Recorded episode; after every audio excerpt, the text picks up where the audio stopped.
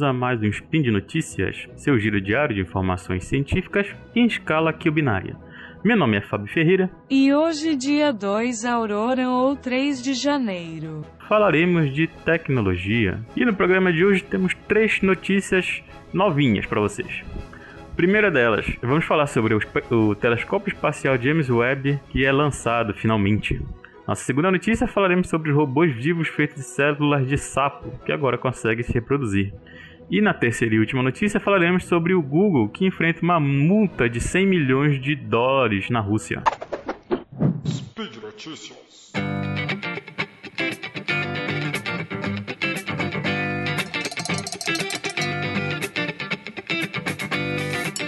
Na nossa primeira notícia, o telescópio espacial James Webb da NASA está se afastando finalmente da Terra em direção ao espaço profundo em uma missão que há muito tempo está sendo esperada. E se bem sucedida, ela vai examinar o passado cósmico mais profundamente do que qualquer telescópio anterior. Bom, James Webb decolou na manhã de Natal no porto da Agência Espacial Europeia em Kourou, na Guiana Francesa, aqui na América do Sul. Os primeiros relatórios da NASA sugerem que essa missão está indo bem até o momento. E esta é, no entanto, uma missão muito difícil envolvendo um instrumento que é muito complicado. E nas próximas semanas ele passará por algumas transformações, sendo que essas, essas etapas são críticas para a ambiciosa astronomia que ele vai ser utilizado.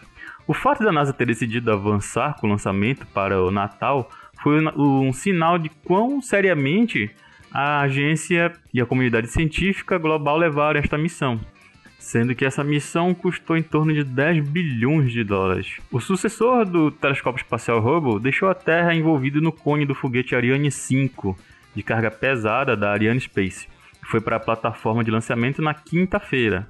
Só que menos de meia hora após o lançamento, ele se separou do impulsionador final e estava viajando a velocidade de aproximadamente 35.400 km por hora, voando por conta própria. Como o astrônomo comentarista da NASA disse, esse foi um grande presente de Natal para os astrônomos do mundo.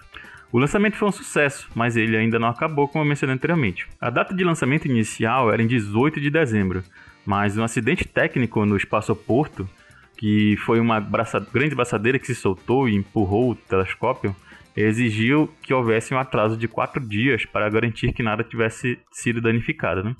Outra falha em um cabo atrasou o lançamento por mais dois dias até 24 de dezembro. Em seguida veio o atraso de um dia por conta do clima, né? E na manhã de Natal amanheceu dublado, mas sem tempestades, e o lançamento ocorreu sem problemas às 9h20 da manhã, horário de Kourou. Para o evento de lançamento, alguns meios de comunicação e cientistas desistiram alguns dias antes, à medida que a variante Omicron se espalhou e, portanto, a comoção foi limitada. Os visitantes também receberam máscaras KN95 e foram instruídos a fazer testes rápidos do coronavírus. O foguete enviará o telescópio muito além, além da gravidade do Sol, em uma posição gravitacionalmente estável conhecida como L2, onde ele orbitará, o telescópio orbitará o Sol e permanecerá a cerca de um milhão de milhas da Terra, do lado oposto do nosso planeta ao Sol. A viagem para a posição L2 vai levar cerca de 29 dias ao longo, e ao longo do caminho, o James Webb passará por algumas correções de curso e implantações críticas importantes de seu hardware incluindo um protetor solar do tamanho de uma quadra de tênis. Depois que o escudo solar for aberto, a NASA vai enviar um comando da Terra para desdobrar 18 espelhos hexagonais banhados a ouro, que juntos funcionarão como um balde leve de 21 pés, quase três vezes o diâmetro do espelho do Hubble atualmente. E este é um design inovador impulsionado por objetivos científicos ambiciosos. O James Webb foi batizado em homenagem ao administrador da NASA no auge da corrida espacial dos anos 60 e tem suas raízes científicas da década de 80 e está em desenvolvimento desde meados da década de 90. Ele passou por vários atrasos e sobreviveu a uma tentativa do Congresso de encerrar a missão, pois seu custo era muito alto. O Webb é um telescópio infravermelho que captura comprimentos de onda na faixa do espectro do telescópio espacial Hubble. É, com um amplo escudo solar protegendo do calor do Sol e com a ajuda de dispositivo de resfriamento, ele vai aproveitar as vantagens da temperatura extremamente baixas, abaixo de 370 graus Fahrenheit negativos. Ele foi projetado para ver as estrelas mais antigas do universo e examinar a formação das primeiras galáxias, e também estudará a atmosfera de exoplanetas que orbitam estrelas em nossa galáxia. Ele levará cerca de seis meses para a NASA e seus parceiros comissionarem totalmente o telescópio e começarem a entregar as imagens prometidas do espaço profundo. Além dos desafios bem divulgados de implantar o protetor solar nos espelhos, a espaçonave precisa se resfriar a temperaturas extremamente baixas. E os espelhos individuais podem ser ajustados para atingir o tipo de resolução que deve tornar o Webb cerca de 100 vezes mais poderoso do que o Hubble.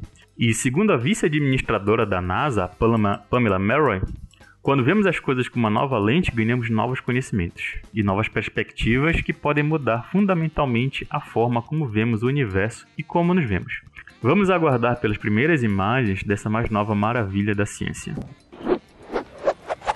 Na nossa terceira notícia, falaremos sobre os robôs que estão vivos e agora podem se reproduzir. Bom, essa é a chamada para o texto publicado na Washington Post. E não, não é uma chamada para o filme Exterminador do Futuro. Esse é o resultado de uma nova pesquisa que mostra que formas de vida microscópias feitas de células-tronco de rãs podem se autorreplicar de uma forma não vista em outros animais ou plantas.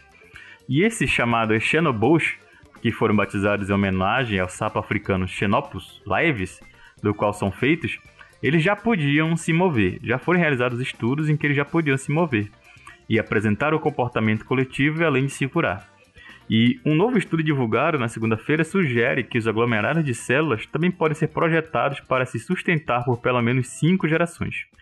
Não há nada teórico que nos impeça de fazer isso a partir de células humanas, disse Sam Kriegman, autor do estudo publicado na revista Proceedings of National Academy of Science, PNAS. E eles poderiam realizar um trabalho útil dentro de corpos humanos em lugares onde robôs tradicionais, tradicionais não podem ir porque nossos corpos detestam até mesmo a menor quantidade de metal. Né? Então, eles podiam inventar robôs é, baseados nessas células que podem se comportar como os nanorobôs ou microrobôs que poderiam realizar funções dentro do nosso organismo. Mas como o nosso organismo rejeita esses metais, né, então fazer baseado nessas células seria uma grande vantagem. O jornalista sempre se preocupa com o uso. Já eu, como um cientista, gosto de quando as coisas são feitas em nome da evolução do conhecimento. E a utilidade pode ser encontrada futuramente. Essa descoberta de que os xenobos podem se reproduzir é o resultado mais recente da pesquisa iniciada em 2018 entre biólogos e cientistas da computação em Tufts, Harvard, e na Universidade de Vermont. Os pesquisadores pegaram células-tronco da pele de embriões de rãs e as colocaram em água salgada, onde se agruparam em esferas em uma camada de cílio, que são semelhantes a pequenos pelos e permitem que os organismos se movam. Os cientistas notaram que esses xenobos estavam nadando aleatoriamente e formavam espontaneamente pilhas de partículas colocadas no prato, como tinta ou conchas de ferro revestidas com silicone. A primeira coisa em que pensamos foram que os robôs construíram robôs, o que foi sempre um sonho da robótica, disse Krigman. E sabendo que as formas dos xenobos afetam seu comportamento, os cientistas da computação executaram algoritmos para descobrir qual forma poderia ajudar esses organismos a se replicar. E eles descobriram que uma forma de ser semelhante ao Pac-Man parecia ser a melhor. E um dos biólogos usou é, ferramentas de microcirurgias para esculpir esses xenobos para o formato que eles estavam desejando. Né? E como os algoritmos também previram, os xenobos conseguiram reunir as células individuais em clusters que se tornaram outros xenobos próprios. Esses xenobos eles se situam em uma linha em comum entre os organismos vivos e robôs. Eles são organismos que podem ser feitos de células-tronco e podem se reproduzir, mas eles são robôs porque podem se mover por conta própria e realizar trabalho físico. E embora a maioria dos robôs seja feita de metal, Krigman disse que os robôs não são definidos por seu material, mas pelo que podem fazer. Lembrando aqui que se formos atrás da etimologia da palavra robô, vemos ao que ele se refere, né? A palavra vem do tcheco robot, de robota, que é esforço ou servidão, que foi um termo criado na peça tcheca Robôs Universais de Rossum, que é uma ficção científica dos anos 20 escrita pelo tcheco Karol Capek. Bom, então, na verdade, a palavra robôs se, se, se refere a escravos, né? Que realizam as tarefas que são comandadas. Então, não importa muito, segundo a etimologia, se eles são feitos de material inorgânico ou orgânico. Até agora, ninguém usava materiais vivos como robôs que se movem e se autoalimentam, disse Krigman. E mais, os mais cultos vão se lembrar dos Android 17 e 18 do Dragon Ball, né? Os pesquisadores esperam que os Xenobos possam ajudá-los a entender melhor o processo de replicação, que é uma propriedade fundamental da vida e como controlá-la. A próxima etapa da pesquisa é tentar construir robôs vivos semelhantes a partir de células de mamíferos, com o objetivo de eventualmente criar robôs que possam agir sem supervisão humana. E esse trabalho vem com algumas questões éticas, né? Bom, se começarmos a criar essas coisas para sermos cada vez mais inteligentes, é, em algum momento será necessário haver considerações éticas adicionais. O próprio é, Krigman disse essas palavras. Se você está preocupado deles se reproduzirem infinitamente e indefinidamente, né? Se você alterar a quantidade de sódio da água para muito alta ou muito baixa, eles morrerão. E se houver um pedaço de cobre no prato, todos morrerão. E é um sistema que é extremamente controlável, parável e seguro. Né? Agora você vai se perguntar: se estes são seres vivos, feitos de células, devemos matá-los ou não? Né? Tem outra questão ética aí. Vamos aguardar para mais estudos relacionados a esses Xenobos, né? que é muito legal e interessante. A nossa última notícia vem do site The Verge.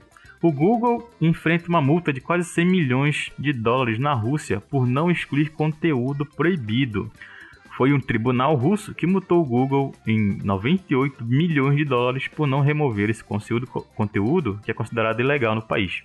A multa, que é de 7,2 bilhões de rublos, representa 8% da receita do Google na Rússia e ocorre em meio ao impulso mais amplo de, dentro do país de exercer um controle sobre essas grandes empresas de tecnologia, tais como a própria Google, a Twitter e a Meta, né, por exemplo, e os conteúdos que as pessoas publicam em suas plataformas. O Google disse ao The Verge que irá estudar os documentos do tribunal que estiverem disponíveis e em seguida decidir sobre os próximos passos. No entanto, um oficial russo é, ameaçou com medidas mais desagradáveis se o Google não cumprir a ordem do país e excluir esse conteúdo que foi banido. Sendo que esse conteúdo, segundo eles, inclui promoção de drogas e postagens de organizações que o governo diz serem extrem, extremistas ou terroristas, incluindo aquelas associadas a líder da oposição Alexei Navalny. Essa não é a primeira multa do Google na Rússia por moderação de conteúdo ele enfrenta outro que pode dobrar de tamanho a cada semana, a menos que ele reverta a proibição de um canal conservador de notícias russo. Embora o Google diga que a proibição se deve às sanções dos Estados Unidos e do Reino Unido contra o dono desse canal conservador. Empresas como Twitter e Meta também enfrentaram leitidão em seus serviços e multas com base em suas falhas em moderar os padrões dos regulamentos russos. Os reguladores russos tentaram pressionar as empresas de tecnologia a obedecer de forma não financeira. Em 2019 foi aprovada uma lei em qual os smartphones de computadores e TVs devem vir com softwares russos. Né? E também sites com mais de 500 mil visitantes em que abriram escritórios na Rússia.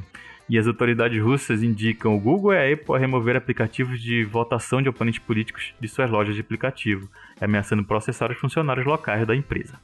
Bom, aqui vemos é, leis que são criadas para tentar é, controlar essas empresas de tecnologia dentro de, dos países em que essas empresas não estão localizadas, né?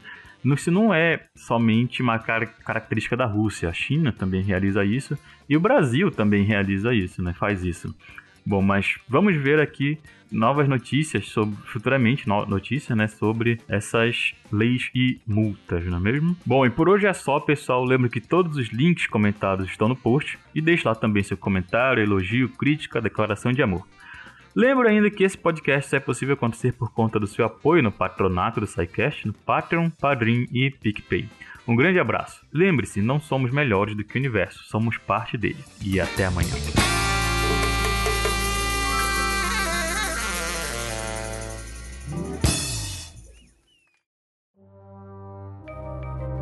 Este programa foi produzido por Mentes Deviantes. deviante.com.br.